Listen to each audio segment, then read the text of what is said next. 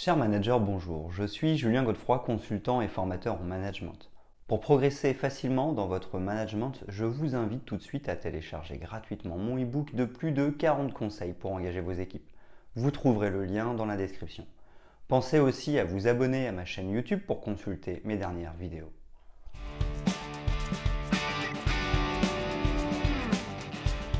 Après avoir choisi le candidat qui rejoindra notre équipe et notre entreprise, l'intégrer est une étape importante. En effet, bien intégrer un nouvel embauché permettra de mettre sur orbite notre nouvel arrivant. La phase d'intégration contribuera fortement à ce qu'il se sente bien et donc à sa réussite professionnelle ainsi qu'à celle de l'entreprise. A l'inverse, une mauvaise intégration d'un nouveau collaborateur pourra faire qu'il se sente mal et nuira à son travail. Les chances qu'il puisse partir seront plus grandes.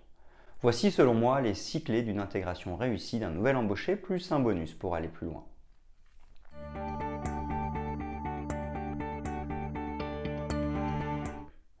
Premièrement, préparer l'arrivée d'un nouveau collaborateur. Le premier point pour bien intégrer un nouvel embauché est de préparer sa venue. Il doit sentir immédiatement qu'il va pouvoir travailler dans de bonnes conditions dans ce nouvel environnement de travail. Ainsi est-il important de faciliter son intégration et de mettre immédiatement à sa disposition tout le matériel et les outils dont il aura besoin pour sa nouvelle fonction. Son ordinateur doit être prêt, sa boîte mail doit déjà être en service ainsi que tous les logiciels dont il aura besoin pour être opérationnel.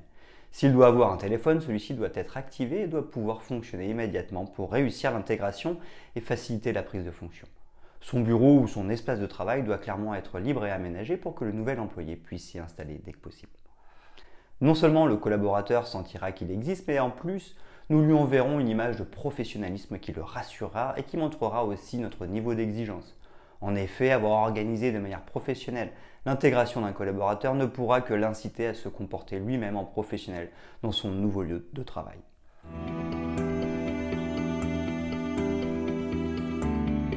Deuxièmement, annoncer l'arrivée du collaborateur.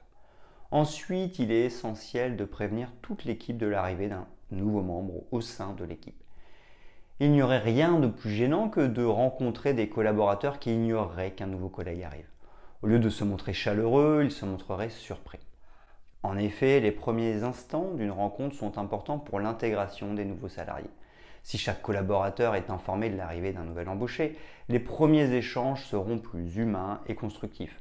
De plus, le nouveau salarié se sentira flatté, sentira réellement qu'il est attendu. Il prendra donc ses marques beaucoup plus facilement et sera beaucoup plus en confiance pour sa prise de poste. Un mail avec une photo et un descriptif du nouveau collaborateur peut être envoyé à toute l'entreprise quelques jours avant son arrivée pour une bonne intégration. Ainsi, chacun aura eu le temps d'en prendre connaissance et de savoir qu'un nouveau collaborateur arrive. Si un endroit central existe, comme une salle de pause ou un passage obligé, il pourrait être très convivial d'y inscrire sur un tableau Bienvenue à pour signaler à tout le monde l'arrivée du collaborateur et assurer le succès de l'intégration au travail. Ce dernier ne devrait d'ailleurs pas rester insensible à la démarche. Enfin, un petit cadeau personnalisé comme une tasse portant les couleurs de l'entreprise et le prénom du collaborateur sera du plus grand effet pour donner un esprit corporate et sceller l'arrivée du nouveau venu.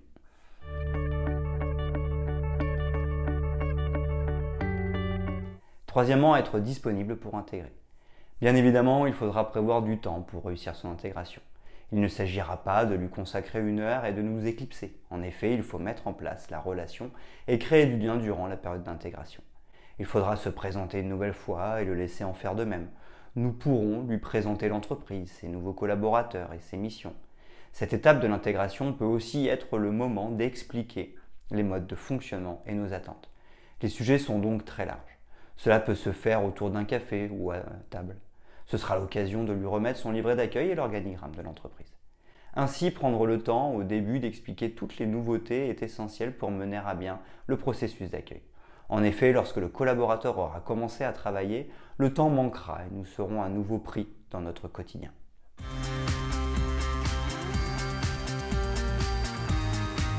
Quatrièmement, lancer sa formation.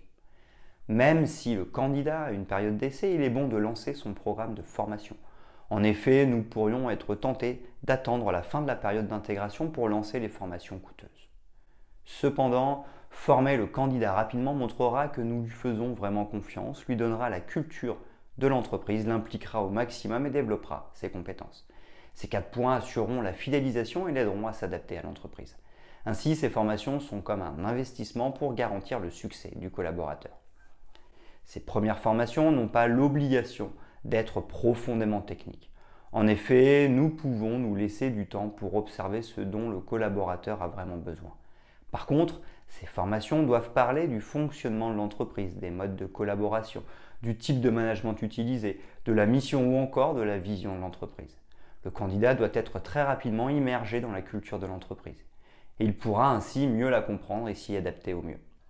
Ensuite, il faut mettre en place des formations managériales, de coopération entre les individus, de communication interne ou encore de gestion des conflits afin de s'assurer des bonnes relations entre chacun dans le respect des valeurs de l'entreprise et de la vie professionnelle.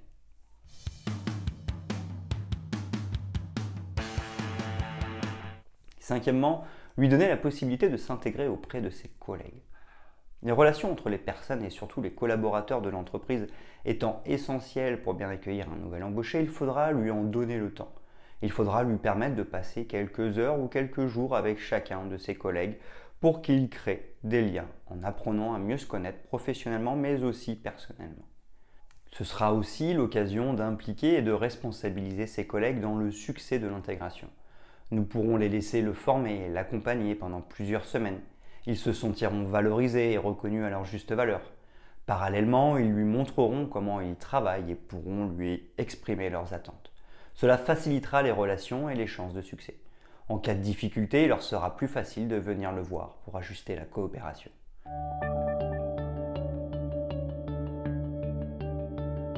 Sixièmement, lui demander un rapport d'étonnement. Enfin, intégrer dans l'équipe un nouvel embauché, c'est aussi faire venir un regard neuf et extérieur au sein de son équipe et de son entreprise. Il est bon de connaître son point de vue sur l'entreprise pour nous améliorer. Dès l'arrivée du collaborateur, nous devons lui expliquer que dans 6 ou 9 mois, nous lui demanderons de remplir un rapport d'étonnement afin de connaître son avis sur l'entreprise. Ainsi, nous pouvons responsabiliser notre collaborateur tout en obtenant un feedback nourrissant pour découvrir ou confirmer nos axes de progrès ainsi que nos forces.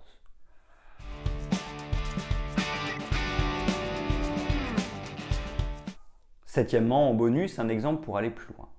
Patagonia permet à ses employés de passer plusieurs mois au sein d'une association. L'employé est toujours payé. L'objectif est qu'il puisse découvrir de nouveaux horizons afin de se sensibiliser sur de nouveaux sujets. Généralement, les employés partent dans des associations de protection de l'environnement. Ils sont ainsi directement sensibilisés et développent une culture d'entreprise commune ou la renforcent. En effet, Patagonia est une entreprise libérée et fortement impliquée dans une démarche environnementale. Ainsi est-il possible de prévoir quelques mois pour permettre à nos employés de vivre une expérience supplémentaire. Elle contribuera fortement à l'expérience du collaborateur en matière de développement des compétences et du savoir-être. Cela augmentera aussi sa fidélité envers son entreprise.